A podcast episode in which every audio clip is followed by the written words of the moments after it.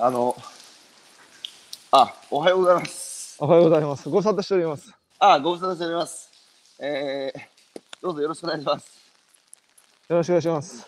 はい、えー、今日は2021年の、えー、8月16ですかね。えー、そうですね。月曜日、はい。おお盆休みが明けて、えー、月曜日、えー今朝のゲストは、えー日本航空の、えー執行役員、えー事業地域事業創造本部、えー部長の、えー本田あ俊介さんをお招きしてお話を伺っていきたいと思います。はい。本田さんよろしくお願いします。あ、よろしくお願いします。本田さんも歩いてますね。歩いてます。私、どあの、玉が、玉、はい玉が、玉が近いんですよ。あ、そうですか、ご自宅。はいなので、今はちょっと玉川に向かって、あのはい歩いております。そうですか、そうですか。は週末はね、この玉川のグラウンドでいつも野球を教えてるんですよ。野球教えてる。そう、小学生に教えてるんですよ。もう16年目になります。はい。あら、何、本田さんずっと野球やってたんですか？そうですよ。大学の時もやってました。え、大学も普通に青山で野球やってた？そうそう、青学だったんですけど、当時はすごく、はあの、なんだろうな、あの、当時からすごく有名な選手を取るようになったんで、はい。すごく強かったんですね。はい。だから僕は多分、一公式野球は一軍にも入れなの入れないだろうなと思って、はい。僕はあの準公式野球部にいたんですよ。あ、そうですか。はいはいはい。あの、僕と同じ同級生の青山の野球部の有名人というと、あの、あれですよ、あの、えー、やべ、どう忘れした、あの、顔の濃い、えー、井口あ、いや、井口いいですね。そうそうそう、はいはいあの同級生ですよ。ですよね。はい。はいはいはい。ちなみに松井秀喜も同級生です。あ、そうなんですか。高橋由伸も同級生です。ああ、すごいですね、そこは。すごい黄金世代ですけど、ああ、なるほど。しかしあれですね、ねあの、本田さん、熊本出身、ご出身ですよね。ええそうですそうです。しかし、熊本はあれですね、あの、本当にこの10年、あの、自然災害が続いてるっていうか、うん。今回もね、大雨で本当に熊本もちょっとね、あの、大変な状況ですけど、そうですね。熊はい熊。本どちら出身ですか？僕は市内なんですよ。あ、そうです、熊本市内。はい、はい。もう繁華街の中に家があってですね。あの周りはもう本当に飲み屋街とか、あのえーそういうショッピング街。あ、そうですか。はい、はい。おお父さん何されてたんですか？あの、うち米屋やってたんですよ。米屋。はい。米米屋のはい。米屋の息子なんですよ。な、そうなんですか。はい初耳ですね。でも誰も3兄弟いるんですけど、男3人なんですけど、誰も継がずに。今は父親のいいとこが、細々とやってますけどね。あれ、本田さんは何番目ですか？私2番目です。あ、2番目、真ん中なんですね。はい、はい、はい。えー、それで高校時代までずっと熊本で、あの、過ごされて野球漬けですか？いや、そうですね。いや、これそうですね。まあ、野球と勉強と、まあ、両方やってましたね。はい。それでなんで青学に進んだんですか？青学はですね、あの、はいまあ、もともとは、私、はい大学、違うとこ行きたくてですね、はい。えどこ行きたかったんですか？あのね上智とか国際、国際キリスト教大学行きたかったんですよ。?ICU、あ、はいはいはい、はい。やっぱりあの、なんですかね、まあ、それはとにかく、まあ、語学が、こう、得意な学校ということで、うんでも、青学も3番目行くんですよね、語学が。はいやっぱりはい教育が行き届いてるってことでは。はい。なので、まあ、その3つ受けて、あの、はい青学しか入れなかったっていう、まあ、そういうことではありますけど。あまあ、当時、当時からやっぱりその、なんですかね、やっぱ世界の舞台で働きたいなっていうのがすごくありましたはい、ね。えー、まあ、それで、はい。あの、青山の、はい。青山の経済学部ですけど、僕も 本田さんのあの後輩で青山の経済学部なんですけど、はい。僕もね、他に行きたい大学があって、滑り止めで青山で青山に入ったんですよ。ああ、なるほど、なるほど。なるほど。当時あれですか、あの本田さんの時代も、えー、厚木キャンパススタートでした？厚木でしたね。あ、厚木。最初はい2年間厚木で過ごされたんですね。2年間厚木にいて、はい。で、はい。帰るの大変でしたけど、はい、で、その後は渋キャンですよね。ちゃんと2年,、はい2年でちゃんと渋谷まで上がりましたか？2年ちゃんと上がりました。ああの、2ただあの年、はい、はいはい。はい。あの、大学の、大学の野球部のグラウンドも実は、はい。あの、厚木にあったんで、まあ、はい僕は4年間結局厚木に通うことになったんですけどね。しかし、あの、熊本から出てきて、花の都大東京に来て、えいきなりね、最初2年間、あの、厚木キャンパスって森の里青山って山の上にあったじゃないですか。えはいはいはいはい。熊本より田舎だったんじゃないですか。そうですね。少なくとも私の家では全然田舎でしたね。で、大学時代は野球に没頭されて、そうですね。だそうですね。やっぱり、まあ、没頭したと言いますか、まあ、そこも一生懸命勉強もしつつ野球もやってたんですけども、おーぜちなみにゼミとか入ってましたか、先輩が。ゼミはね、入ってました。何ゼミですか？あのー中澤ゼミっていうところで、国際経済論のゼミなんですよね。あー、なんか聞いたことあるな。はい。で、かなり、この、はい中澤先生の影響大きいですよ、私にとって。あ、そうなんですか。はい。ちなみに熊谷ゼミって知ってますか、あ、熊谷ゼミわかります。はあ僕ね、熊谷ゼミなんですよ。あい。熊谷ゼミ、比較的、こう、人気があるはい。ところですよね。人数もそれなりにいて。あいやいや、もうそうでした、そうでした。あーあ、優秀だったってことですね。優秀って僕は普通に受けてダメで、熊谷先生に直談判にいたんですよ。はい。で、僕、あの、実は、本当恥ずかしいんですけど、あの、厚木から小山に上がるときに、えー留年があるじゃないですか、2年生から3年生あ、はいはいはい、ありますね。で、留年したやつは、あ厚木返しって言うんですけど、僕、厚木返し2回食らって2年生3回やったんですよ。そうなんですか。はい、もうで、でもうダメ、ダメダメで、だけどどうしても熊谷ゼミ入りたくて、熊谷先生に直談判して、ええどうしてもやりたいからちゃんと僕のこと取ってくれって言って取ってもらいましなるほど。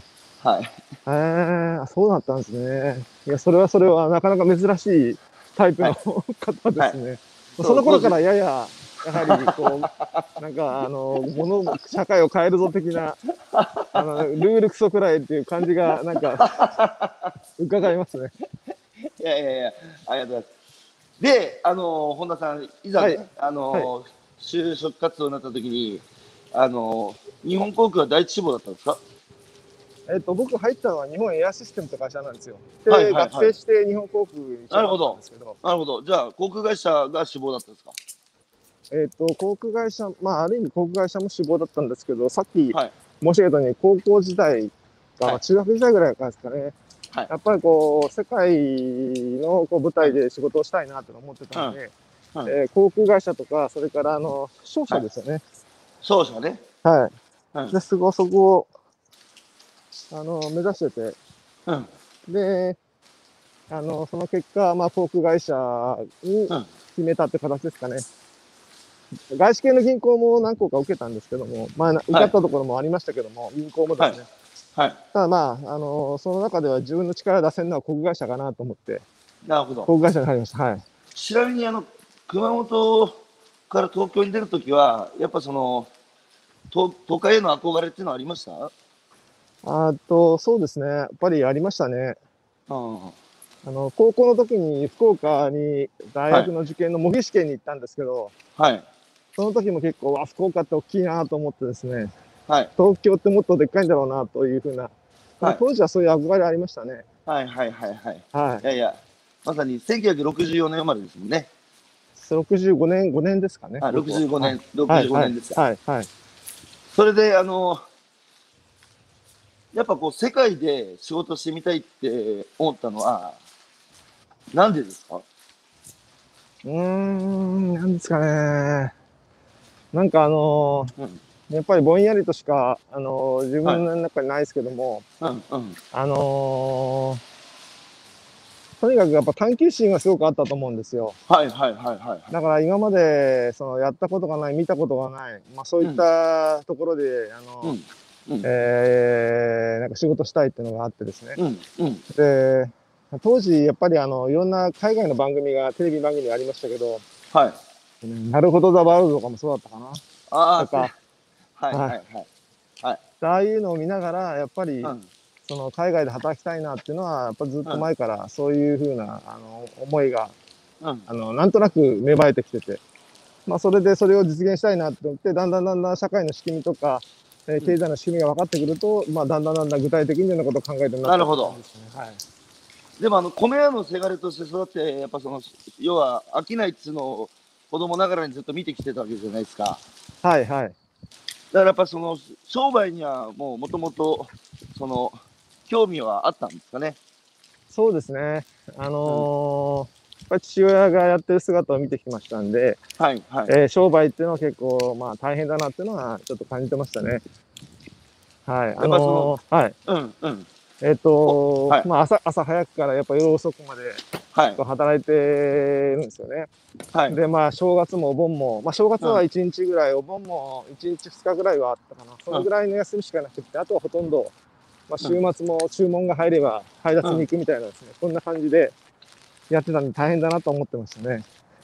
でも米農家も本当あの減反も始まってあのその米を食べる人もパンパン食べる人が減って米食べる人が減って消費量も減って米屋さんも楽じゃなかったと思うんですけどそうですね。はいご実家のご商売もか厳しかったですか？えっ、とですね、あの、比較的うちはその、卸っぽいこともやってたんですよ。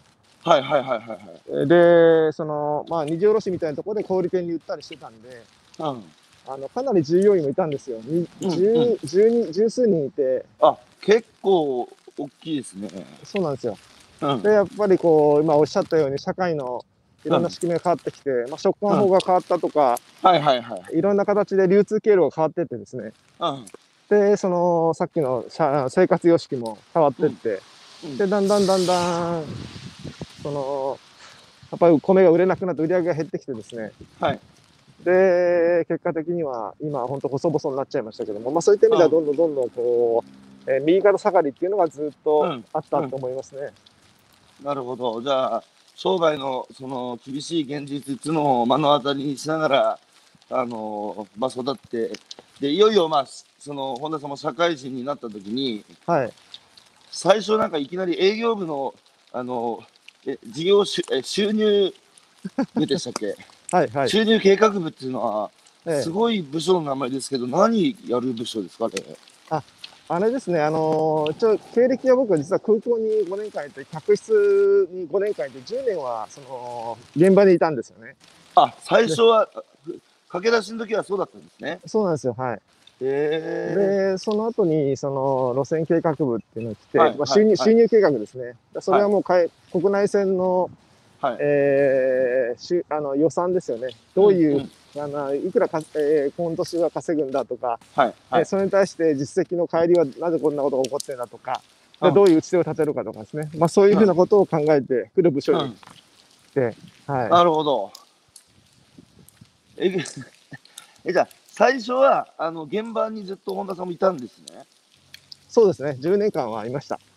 えー、最初の10年どうでした？その、社会に出て、あの、これからよし、やるぞって、世界を舞台に頑張るぞって言って、あの、現場で、まあ、飛行機っていう、あの、まあ、現場ですけど、いどうでした最初の10年間は？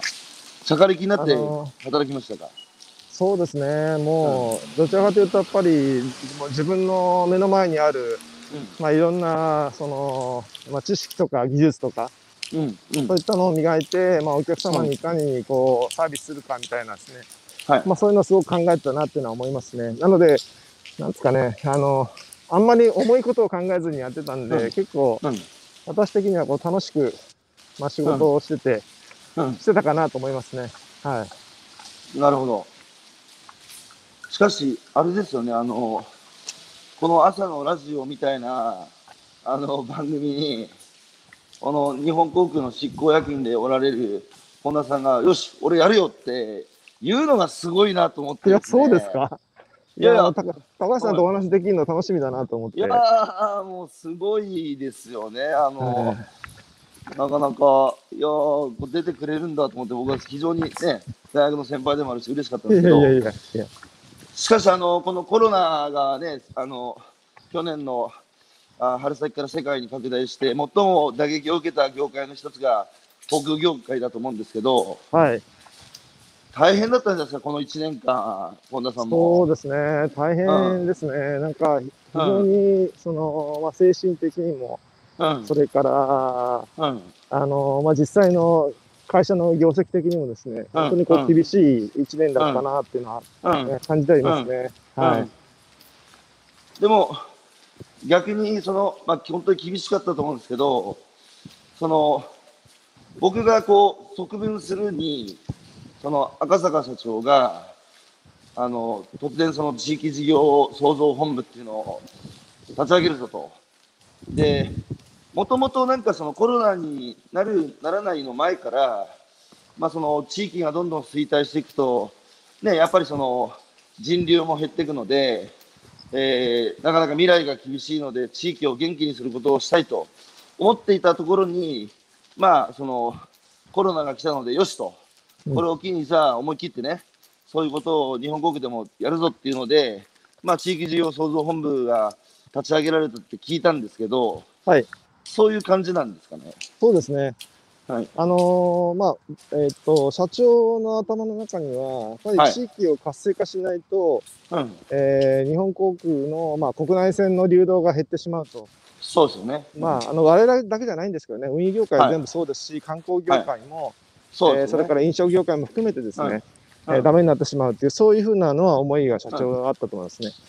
で、そういった形で国内の国内線がダメになると、あの、国際線も厳しくなって影響も受けてくるとはい、いうようなことかからいくと、地域活性化あっての国内線であり、国内線あっての国際線っていうのが社長の頭の中にあったと思うんですよね。なるほど。なるほど。はい、ですから、やっぱりあのこの地域を活性化しながら、経済を、うん。あのしっかり、うん。えー回していく、まあ、こんなことを、まあ、我々も、えーその一億を担わなきゃいけないっていうですね、うん。そういうふうな思いがあったと思います。で、正式にさ、はい、はい、どうぞどうぞ。どうどうぞ。で私の中にもですね、実はあの、私さっき国内の路線の事業ということで、はい。あのお話ししましたけど、はい。あのもともと、うん。その、まああの、地域に行く理由っていうのが非常に必要だなと思ってたんですよね。行く理由ね。うん。はい、はい。はいですから、あの、どんな運賃を作っても、そのどんな路線を引いても、どんな機材を投入しても、やっぱり行く理由がなければ人が動かないってですね。いやいや、おっしゃる通りですね。そのためには、あの、行く理由を作る必要があるっていうのは強い、おあの、あの、思いがありましたんで、まあ、その、当時からもう地域の活性化みたいなことはやってたんですよ。うんうんうん。はい。で、あの、まあ、民泊だったり、農泊だったりですね。はい。えーそれから、なんかこの、いろんな形でプロモーションして地域に行ってもらうようなことを含めて、まあ、その工事からいろんなことを考えてて、うんあのなので、その前からこういった活動は、まあ、一部関わってきたんですね。なるはほど。い。で、まあ、そういったこともあって、あの僕うんが指名されたというふうには思いますけど、ねああ、じゃあ、もともとはいコロナの前からそういう取り組みに本田さん関わってたんですね。ええそうなんですよ。ああ。で、あの、まあ、私はもともとの仕事っていうのはさっきのあのネットワークと、まあ、運賃なんですけど、はいでね、それは2023年に向けて、うんえーある程度、僕でき、もうその想定っていうか、計画もできたんですよね。うんうんで、それは何かっていうと、国内線と国際線の運賃制度がほぼ同じになるんですよ。うんうんそうすると、今までは国内線を、うんその、国内の方中心、まあもちろん海外の方も売ってはいましたけども、中心はやっぱり国内線は国内線だったんですよ。うんうん。で、それが1億人の人に国内線を売ってきたものを、うんこのネこのネットワークと運賃の仕組みがえー一緒になることで、うんえー77億人に対して国内線を売ることができるっていうふうに、うんうん。そんな仕組みができたんですね。例えば、あのパリから奄美大島まで一気通貫でウェブで購入できるっていうですね。ああ、逆に言うと今まではできなかったんだ。今まではですね、あの特定のエージェントとかですね、うんあったり、とか、えー日本航空の中でもグループ会社ありますけども、はいはいはい。えーっと便名が違ってると一気通貫で買えなかったりしたんですね。なるほなのど。で、それが2023年にほぼ完成するんですよ。はいはい。じゃあその土台を作ったんですね。そうです。で、そうすると、あの、ある意味、その航空業界としてはですね、国境を崩したっていうですね、なるほど。はい。しかもそういうふうな、あの、仕組みはできたんですね。はい。ところはが、その仕組みができたところに、どうやってその世界から、えー日本の地域に人に行ってもらうかっていうですね、いはい、うんうん。いうふうな、あの、ところが、すごく自分の中には課題としてあったんで、まあ、さっきみたいな形で、こう、行動してきたところですね。なので、行く理由をいかにこう作っていくかというのは今後の非常に大きな、なはい、課題ですね。国境を崩したはいいけれども、はい。じゃあどうやって地域に人を呼び込むのかってその理由は、まあ、国内外か限らずに、次はそこが本田さんのあのあのフォーカスポイントなわけですね。そうですね。ここであの地域事業創造本部作るぞっていうなって、ええー今度はお前が部長やれって言われたときに、はい。ね、あの、いや、だって、初代部長ですよね、地域事業創造本部の。そうですね。それはちょっとこう、なんつうか、むしゃぶりしませんでしたか？ああ、そうですね。いや、あの、どちらかというと、もうはいそもそも、来年受ける前からやるつもりでいたんで、あ、そうなんですか。もう俺しかいないと。はい、というふうに僕は思ってました。だからきっと自分になるだろうなと思って。しかし、執行役員って、あの、本田さん、若い、一番若い執行役員さんですか？えっ、と、今はもうそうでもないですけど、当時、はいまあ、成り成り立ての時は、成り立ての時はそうですね。あの、若かった成りですね。成り立ての頃は、本田さんおいくつだったんですか？52歳ですかね。52で最年少の執行役員にはい、就はい。ご就任されて、ええええまあ、たまたまですえけどね。たまたま順番が、順番で、はい。いやいやいやいやいやいやいやいやあのあご謙遜だと思うんですけど、えその地域事業創造本部についてお話を伺伺わせてください。えはい、はい。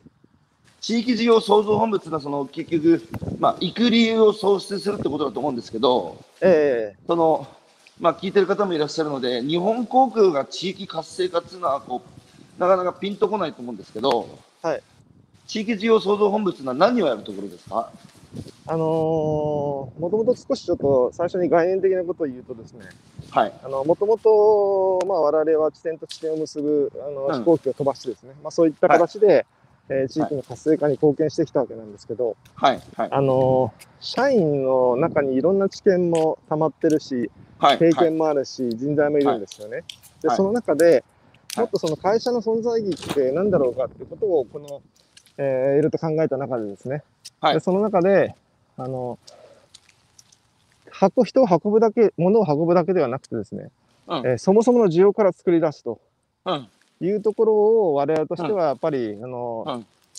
自分の会社の使命として必要ではないかと、うん。うん。まあ、そういうふうにですね、あの、感じまして、うんで、その、需要の元から作り出していく、それは物流も人流もそうなんですけども、両方作り出していくっていうですね、はい。はい。そこからややっていこうと。で、それを永続的に続けるために、それをやっぱりビジネスモデルにしていこうっていうですね、まあ、なるほど。こういうふうなあのことで、うんあの開発をしてるんですね。はい。で、はい。実際にやってることは何かっていうと、うん。あの、まあ、さっきから出てくる人流ですよね。はい。あのどうやって人に行ってもらう、はい。はい。とはい。いうふうな、えーうんことが一つと、うん。それとあとは、まあ、人の中でもいろんなこうあのやり方があるんですけども、今まで以上に踏み込んで、うん例えば文化とか教育とか、それから医療とか、うん。えー、いう形とこうツーリズムを混ぜる。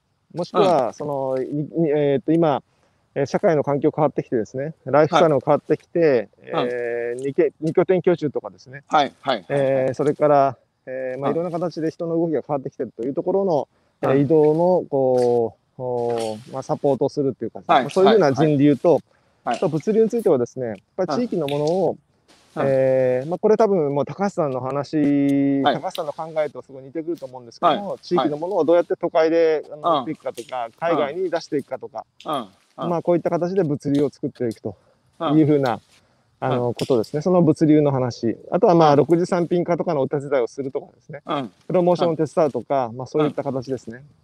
なるほど。それが、はい。それともう一つは、あの、うんえー教育事業ということで、うん。えー人人材育成ですね。はい。あの例えば、まあ、日本航空が地域に行くっていうことは、その海外からいろんな方が入ってきたときにどうやっておもてなしするんだとかですね。うん。うん。どういったその街の整備の仕方が必要なのかとかですね。うん。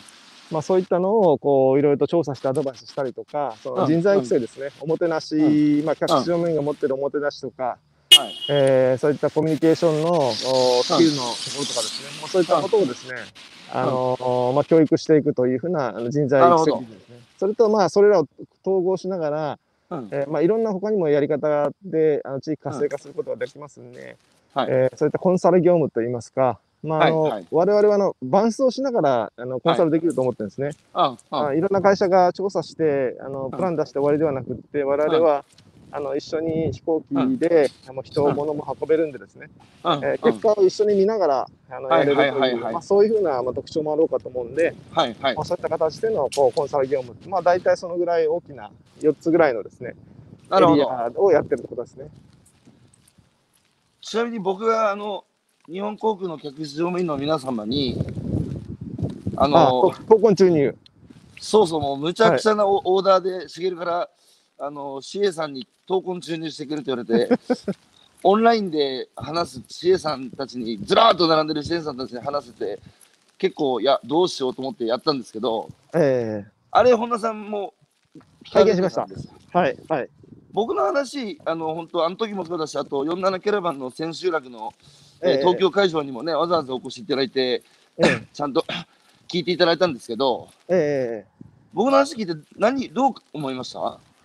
あのーあこの方は言ってることは本物、あの、あの、あのー本当にこう、確信ついてるなっていう、本物ほいろんなことで、本当の意味でいろんなはい地域との活性化を考えてこられたことだなっていうのを僕感じました。あ、いやー、嬉しいです、先輩。うんまあ、ある意味、魂の、魂の言葉だなって僕には映りましたね。いや、あのそうなんですよ。僕、自分の中から生まれた言葉って、あの、実はなくて、あの僕、口先だけの人間なんですけどうん、やっぱ現場を見てきた自負あるんですよ。うん、うん、うん。なので、やっぱたくさん農家とか漁師とか地域社会を生きる人たちのやっぱ姿、形っていうのが僕の中には目に焼き付いてて、でその人たちの発した言葉も僕の肩に乗ってるんですよ。うん、なので僕はただの覚醒器で、その人たちの言葉をはっつけて、あの覚醒器になって、さらに声を大きくして世の中に喋ってるだけなんですけど、うん、うん。あのいや、本当ね、僕はね、非常に嬉しくて、あのね、日本航空のその新しいね、立ち上がった地域事業創造本部のトップの、まあ、しかも大学のね、エアってご先輩ということで、本田さんのね、心にあの僕の言葉が届いて、すごくね、感激してるんです、僕は。ああ、あの世の中、はい僕らもやっぱベンチャー企業で小さい会社なので、うん。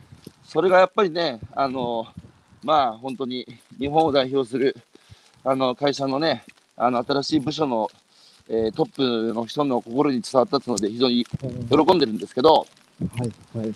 あの青空留学の話にちょっと移りたいんですけど、えあの松崎史郎っていう男が、ある日、僕が福島を被災地歩いてる時に、俺も歩くって来てくれて、ええでも歩きながら彼が僕に説明してくれたアイデアがあのいわゆる JVP、えージャパンバイタリゼーションプラットフォームフォームだったんですね。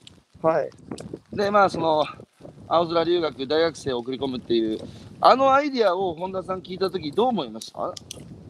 いや、あのーかね、非常にこう、その、思いを具体化できる一つのあの、はい手段だなっていうのはいは、すごく、あのはい思いましたね。はいはいはい。あの、これがまずは一つ、あの、その、まあ、高橋さん言われることとか、その地域の活性化うんをしようとしてる話の中の具体的なやり方の一つがこれだっていうふうに僕はそういうふうに感じました。あなるほど、ありがとうございはいます。、はい。いや、で、大学生の説明会に、その大学生が150人ぐらい来たんですよ。はい。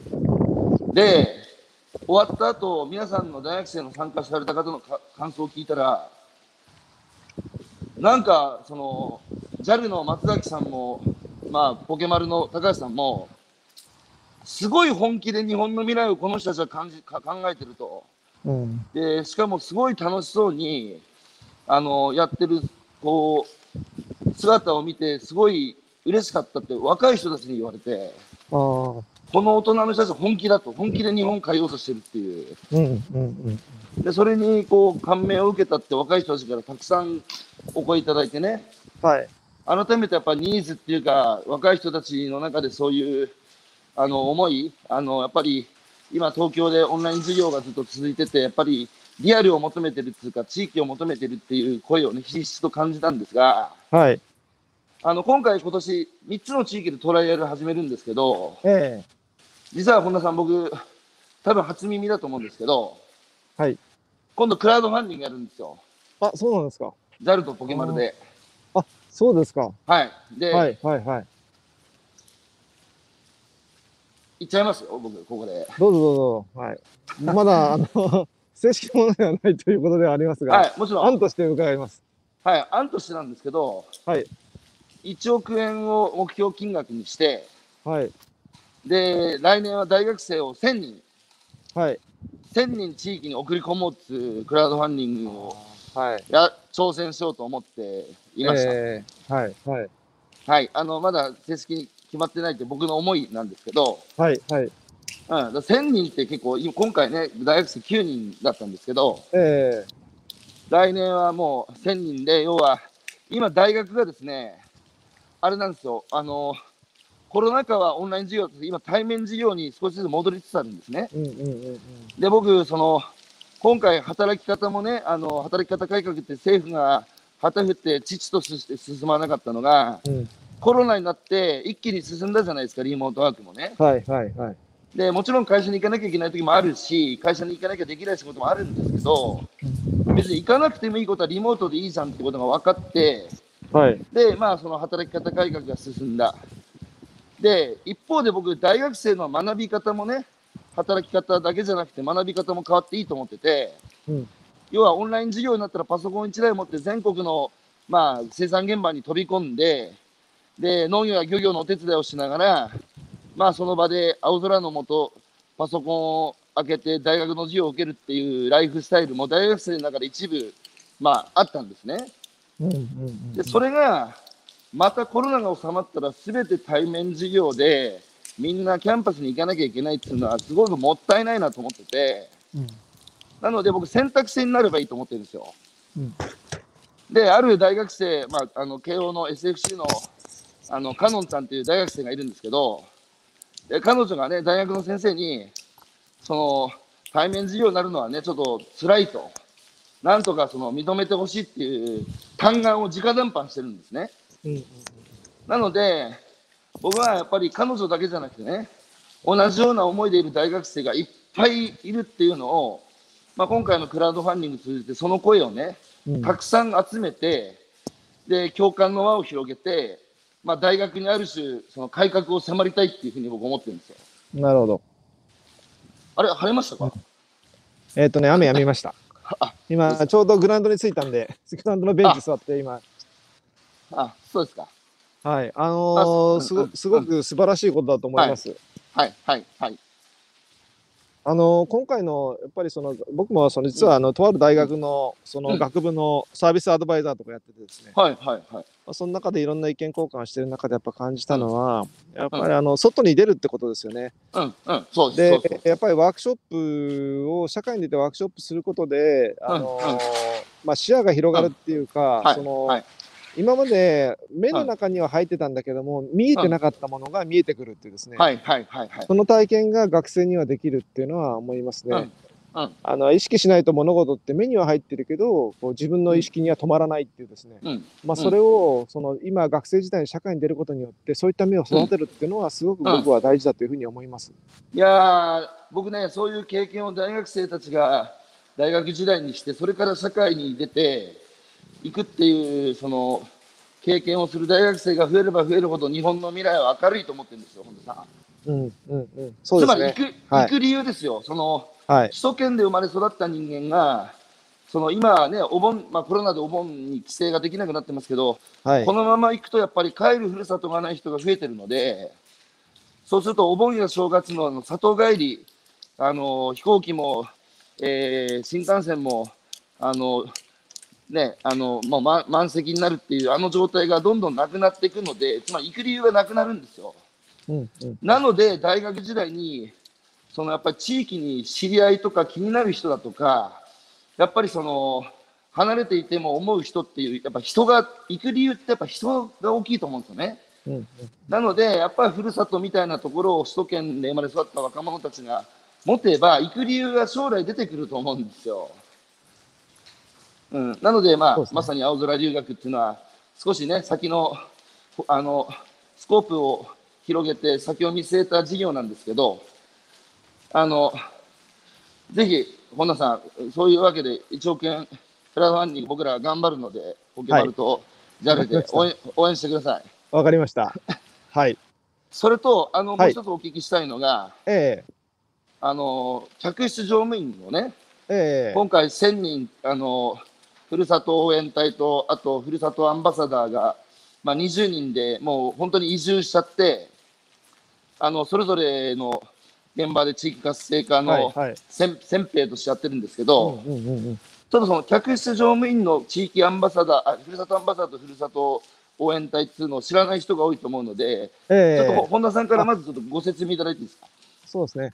あの、地域事業本部に今所属しているそのメンバーの中に、まあいろんな職種からいるんですけども、はいえー客室乗務員が、アンバサダーと言われる客室乗務員が20名、えーはい。い、らっしゃって、はい。その20名は、あの各、えー札幌、福岡、名古屋、大阪、えーうん。高松とか、うん。宮崎とか、いはい。ろんなところにですね、こう、はい。散ってですね、もうその2年間は、その、は現地に行って、えー住んで、で、そこでいろんな、あの、地域課題を発見してですね、うんえーいろんな対策を立っていくという、まあ、こういうふうな、あのメンバーと、はい。もう一つは、えー応援隊っていうメンバーがいて、はい。で、応援隊は、えー各県に、都道府県に20名ずつぐらい、こう、アサインをされてまして、うん、うん、で、彼女たちはフライトの3分の1ですね、だから月はい。8日、7日か8日ぐらいを、その地域活動に当てていいっていう、そういうふうな形になるんです。で、はい。えっ、と、それぞれ、あ皆さん手を挙げてきて、で、大体自分がゆかりがあるところに手を挙げてるんですよ。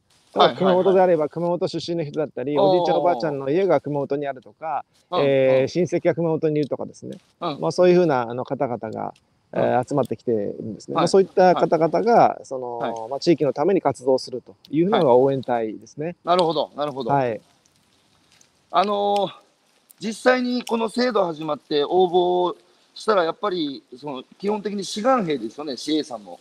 そうですね。あのー蓋開ける前ね、いやーそう言っても応募する人たち、本当にいるかなっていう、うんうんうんあのー不安もありつつ、実際に応募してみたら、やっぱりそれなりに応募立ったもんですか？そうですね。あの、客室乗務員7000名トータルでいるんですけど、そのうち約2000名弱が、えー応募してきて、で、結果的にその半分、競争率に約2倍ぐらいで、え？ええーということなんですね。はい。すごい、それぐらいニーズあるんですね。そうですね。やっぱり自分のゆかりがある土地になんか自分の仕事を通じて貢献したいなっていう思いは、あのみんなの中にあって、うんで、それあの、破綻を機に、あの、はいはい。あれ、JAL フィロソフィーっていうのを作ったんですけども、そこのベースにあるのは、人として何が正しいのかとか、はい。はい。えーもしくは人のために何ができるかっていうですね、利他の心をものすごくやっぱりこう強いあフィロソフィーなんんですね。ですから、まあ、そういったこともあって、あの、どうやったら自分のねゆかりの地に貢献できるかっていう、そういう思いを持った社員が多いと思いますね。なるほど。はい。実は、あの、この客乗務員だけじゃなくって、はい。あの、ふるさとの輪っていう実はコミュニティも作ったんですよ。はいはいはい。俺、そう、初耳だ、それ。うん。それは何かっていうと、その、まあ、乗務員だけではなくって、他に会社の中には、えーうん自分のこう生まれ故郷を何かしたいっていう人たち、思いがある方がいるんですね。うん。そういう人たちは自由に集まってコミュニティ作ってくださいと、仕組みは提供するんで。へで、いろんなその企画を立てて、まあ、いろんなことを上げてきてくださいっていうですね、こういったコミュニティも作ったんですよ。え。うん。なので、全社員がいろんな形で参加できる仕組みを作ってですね、うん。で、まあ、だから地域事業本部だけがやるんではなくて、全社員でいろんなことをやっていくってまあ、こういうふうな仕組みを、にしたんですね。なるほど、なるほど。あの、僕、CA さんたちに、あの、うーん、たと闘魂中にした時に喋ったんですけど、はいまあ、幕末、今僕山口にいるんですけど、昨日もちょっとあの、松下村塾とか久しぶりに、ああ、正月のですね。はい。はい、さあの、行ったり、桜山神社行ったりしながらあ、あ、はい、はい。松陰先生の墓前で、よしと、はい。これからね、日本航空さんと、ね、新しい日本の夜明けを僕らの手でね、あの、手繰り寄せるぞっていう誓いをしてきたんですが、なるほど。僕ね、やっぱ幕末の志士みたいな、その新しい日本の、こう、やっぱ先兵隊になるのが、やっぱ僕は CA さんだと思ってるんですよ。うん。で、まさに、その、他拠点をね、あの、行ったり来たりしながら、その客室乗務員だけじゃなくて、もう一つ地域の中でね、自分たちで稼げるっていう、その二刀流を、最もやりやすい職業じゃないかなって、だって飛行機で移動してるわけだから、うんうんうん思ってるんですけど、一つね、僕今日本田さんにあの、僕も今現場あちこちね、回りながら、あの、えー、CA さんと会う機会あるんですけど、実はね、ある要望、要望とか、ある切実な声をいただいてるんですよ。うん。はい。それは、今、本田さん2年とおっしゃいましたけど、ええこの方は、まあ、1年半だと、こう任期がね。ああ、はい。で、はい今、1年で、ようやく、やっぱポッとさ、地域に入って、ようやく人間関係ができ始めるのがやっぱ1年じゃないですか。はい、はい。で、1年半で、まあ、スイッチで新しい人が来ると、また何も分かんない CA が来て、また人間関係作り始めるって、短すぎるっていう話なんですよね。うんうんうんうん。で、その方は、せめて4年、4年ね、人間関係ができて、これからいろんなその事業の種を、まあ、まさにその、やっぱ地域でことを起こすっていうのはやっぱ時間かかるので、うん。人と人とのやっぱり信頼関係を育むために時間かかるんですよね。うん。で、4年ぐらいあれば、なんとかね、1つ、2つ、3つ、事業を起こして、で、最後の半年ぐらいで新しい、その CA さんに、そういう人間関係も含めてね、あのーまあ、引き継ぎができるっていう、こう、声をもらってて、僕もね、やっぱ地域おこし協力隊らとかいろいろ見てきましたけど、うん1年半とか2年はね、本田さん僕ね、短いと思うな、うんうんうんうんそれはやっぱり、なるほどですね。はい。はい。みじ2年じゃなきゃいけない理由あるんですか？いや、あのー一旦2年っていうふうな、あの、区切りなんですね。はい。で、まあ、我々も、その、まあ、どのぐらいが、あのーうん適当なのかっていうことも、その、まうんだなかなか、こう、判断できないはい中でのスタートだったんで、一旦はい2年ということで、まあ、はい戻ってもですね、そんなにこう、なんですか、常務に、その、うんまあ、あ一定の教育を受ければスムーズに戻れるっていうですね。うん。いや、なので、あの、もちろんね、まあ、2そういうような年で戻り、えー期間として2年ってことですね。なるほど。い、や、で、2ですね年で戻りたい。ただ、うんはい。あのーただ、その、今、あの、おっしゃっていただいたようにですね、うんいやいや、足らないんだと、うんもっとやっぱり必要なんだっていう、なんうんかそういう思いが出てきたのはとっても嬉しいですよね。いやー、これね、すごいことですよ、本田さ本当に理解してくれたなっていう感じがしますよね。ん。いや、はい本当ね、その方は地域に入り込んでる。うん。うん。だからやっぱり2年じゃね、あの、短いっていう声が、本人から上がってるっていうのは、これ、素晴らしいことですよ、本田さん。うんうんうんなので、もちろんね、行ってみたけど、なかなかこう、地域に入り込めずに、まあちょっともう2年でいいかなっていう方もいらっしゃると思うので、うん。うんうんうん。あの、ちゃんと任意で残りたい人は、やっぱ4年ぐらい残るっていう選択肢を、ね、があるとすごくいいなと思いました。そうですね。そこはもう、あの、前向きに、あの、やりながら考えていきたいというふうには思います。はい。あの、もともうと、その百条民が今この仕事をやってるというのは、うん、うん。あのある意味人材育成でもあるんですね。はい、はい。ここから先、彼女たちなが、まあ、非常に能力が高い彼女たちが乗務員だけで終わるんではなくて、うん。まあ、いろんな経験をすることによって、次のセカンドキャリアに生かしたいとかですね、はい、はい。もしくはそのまあ社内の中でも、もううん。希望者がいれば、新しく地上業務に切り替えていくとかですね。あのまあ、いろんなこうここから先の選択肢がいろいろと考えられると思うんですけども、まあ、うん。制度的にはないないんですけどね、うん、あのそういったことをこう、うん可能性を見出すためにも、その人材育成として、あの非常にいい機会だというふうには、あの思ってますんで、なるほど。はい。あともう一つ、本田さん、僕ね、あの、はい。前回ちょっと、これも現場で聞いた声で、ええ。すごい日本の希望の光がここにあるって思ったんですけど、はい。それ何かっていうと、そのあるその、えーふるさと応援隊をやってる移住してしまったあの CA さんのところに、あの今、東京で民間企業に出向してる CA さんが、はい。今、ワーケーションで来るらしいんですよ。ああ、はいはい。で、まあ、東京にいながら、まあ、金土土日月とか毎週のように、まあ、そこにやってきてでワーケーションしながら、まあ、仕事しながらラフティングだとか登山だとかしてやってるらしいんですね。うんでそれができるのはやっぱその CA さんってまあ移動のコストがあの普通の人にかかんないじゃないですか。でプラスそのそのふるさと応援隊の CA さんの家に泊まってるので、要は宿泊と移動費が、そのあんまりこう、コストかかってないからできるんですよ。それを一般の人たちがどれぐらいそのできるようになるかっていうのが、やっぱすごく人流を生み出す鍵だと思ってて、うんで、ワーケーションって今いろんなツアーとか造成されてますけど、そのツアーだとなんかここ行ってあそこ行ってって旅行のパックみたいな感じで、そんなことしなくても、とにかく移動の負担と宿泊の負担だけ減らすと、やりたいって人たちいっぱいいると思うんですよ。うんうんうん。で、結果としてその女性は、もうやっぱり私、2地域で暮らしたいっていうので、そのワーケーションをきっかけに、東京と地方の、まあ、2カ所にちゃんと住まいも持ってね、で東京はゲストハウスとかにして、そういうライフスタイルを送りたいっていうふうに結果として今なってるっていうのは、うん。もうまさにこういう人たちって、今、イメージが湧かないだけで、そういうライフスタイルを送りたい人たち、非常に僕、多いと思ってて、うんうんうん。それを CA さんがもう具体的に体現をしてると。うんいう話を聞いて、僕はね、やっぱこれだと思ったんですけど、本田さん、そのね、その2拠点で暮らしたいっていう、その東京ともう一箇所地方で、まあ、その自然を感じながら、あの山登りだとか自然体験もしながら、まあ、働いて時々東京に行って本社に通うみたいな、そういうニーズっていうか、その日本人の新しい生き方っていうのは、これからその見込みあるっていうか、期待してるところですか？うんうんあ期待してますね。さっき、はいあの一つ人流のところで申し上げたライフスタイルの変化っていうところはそういったところですね。はい。こういった需要を取り込んでいきたいというのは思いますね。うん。うん。で、その時に、やっぱりその移動の、負担が大きいってことですね。はいはい。で、今度、ね日はい本航空さん、確か最近、あの、サブスク始めましたよね。あの、そうですね。はい。うん、あの、3回往復と宿泊のホテルも含めて3万6000円のサブスクでしたっけ？はいはい。あれはどこの部署でやってるんですか？あれはあのーえーっと営業本部ってところでやってます。はいはいはい。で、あれうん。はい。あれはですね、まあ、うんあれも、まあ、あその、まあ、団体の旅行商品を少しアレンジした形で作ってるんですね。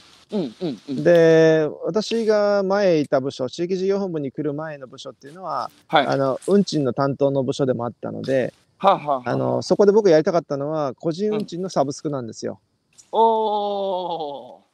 それはもう去年から考えてあのやっぱり同じです。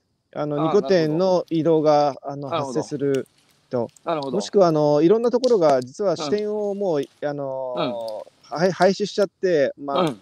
あの基本的にはリモートであの、うん。本社は東京なんですがリモートうん。でやって、で、うん。えー時々その営業に行きますみたいなこういう動きだったり、逆もあるんですね。地方が東京の出張所を辞めて、なるほど。リモートでやってっていうこういう動きもあるんですね。だから。もっと頻繁に人が動けるようなそしてさっき言われたような2拠点のあの居住についてもですね、やっと、うん。あの以前言ってた時には全然あんまりみんな理解してくれなかったんですけど、はいここに来てすごく注目を浴びてるあっていうことか、から考えると。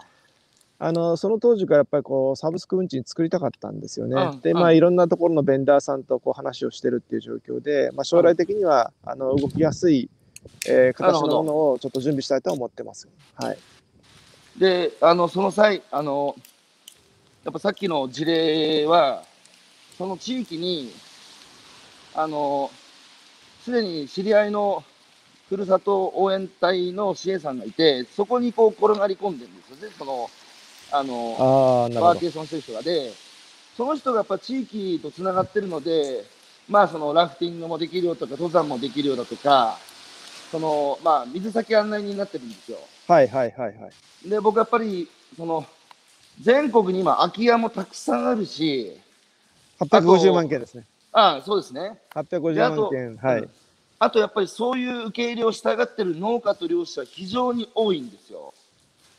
なので、その農家と漁師をね、そのいわばふるさと応援隊の彼女のような存在にもしなれば、そのすごいこの多拠点の生き方っていうのはさらに広がるんじゃないかなと思ってるので、うんちょっとぜひね、この辺の事業のね、あの可能性についてもちょっと、本田さん、あの、近々お話しさせてくださいよ。あ、落ちちゃった。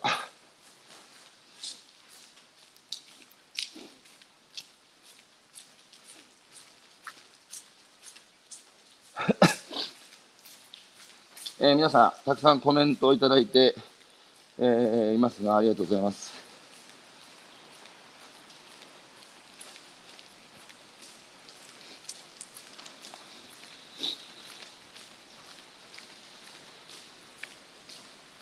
えー、矢島さん、来てください。えー、ちょっと戻ってくださいか。そうなんだよ、シロ。一番いいところで、なんか都合悪いことで言ったかな。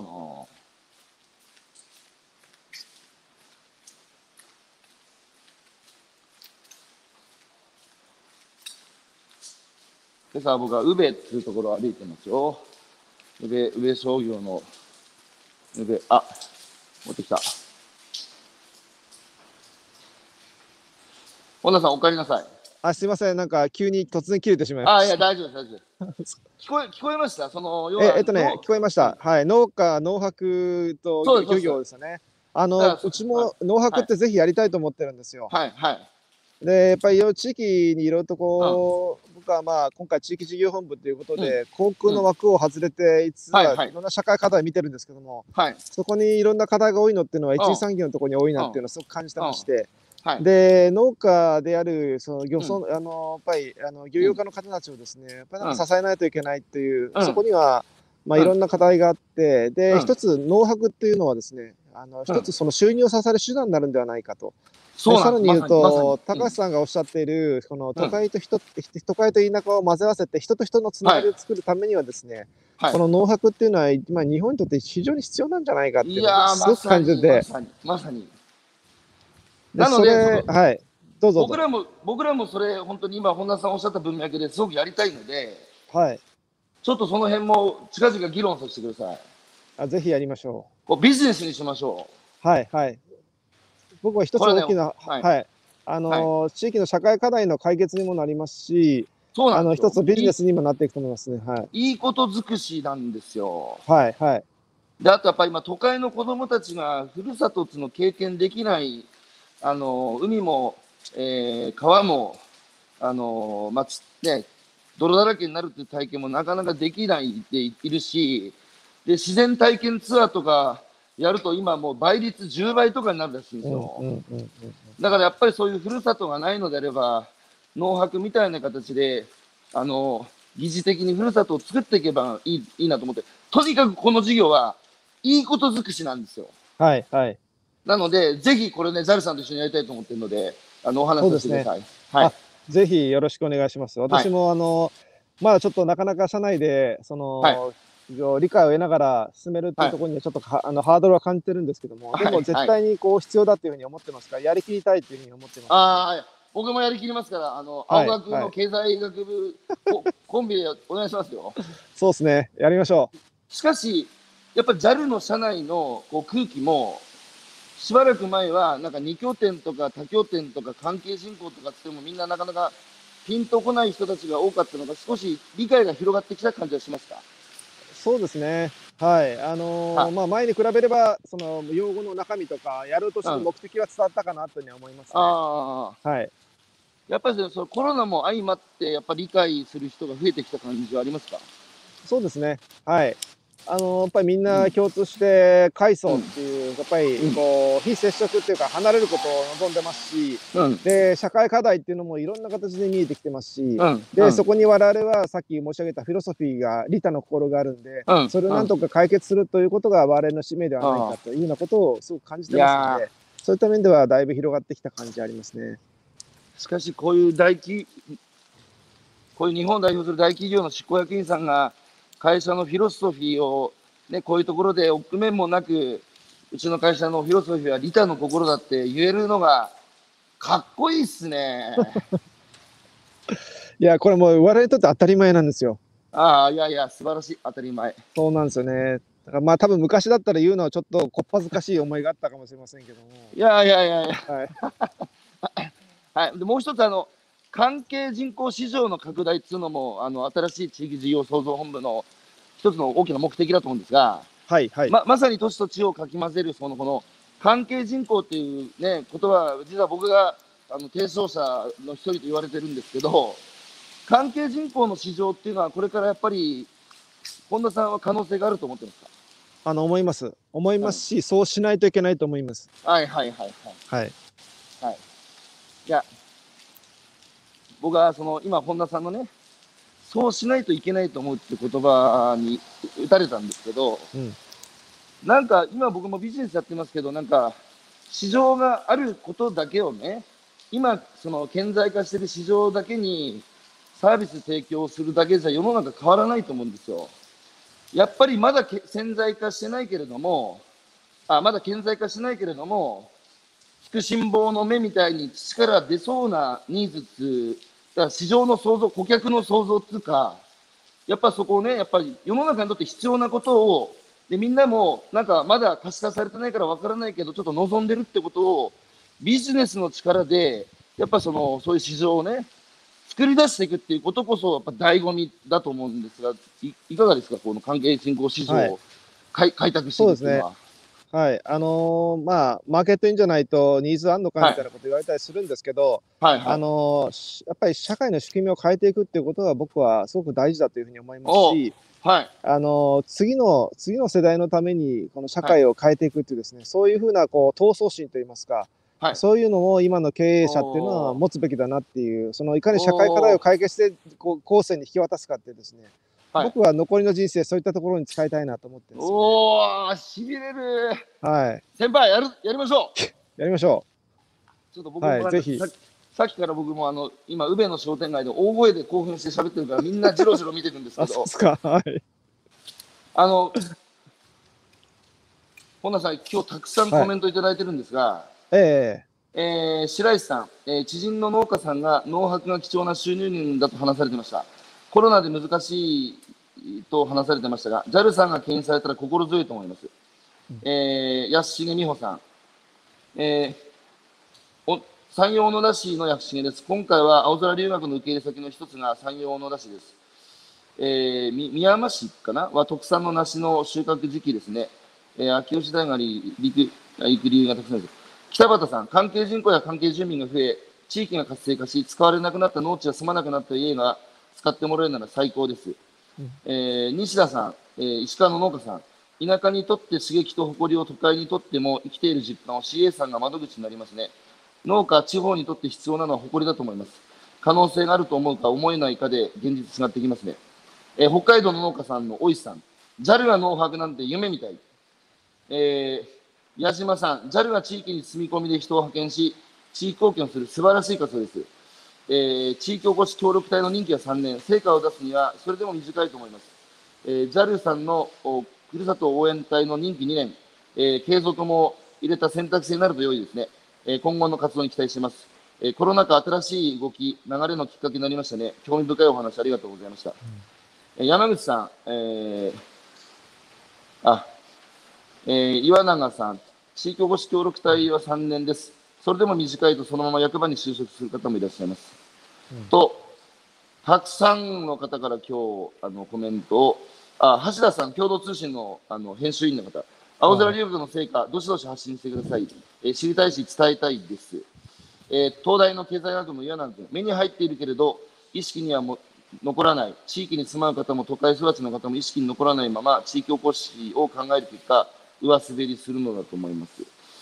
と、などなど、えーたくさんのお声いただいてましたが、本田さん、最後、あの、今、あの、整備士で上井梨沙っていうのが、青空留学に関わってくれててですね、はい、はい。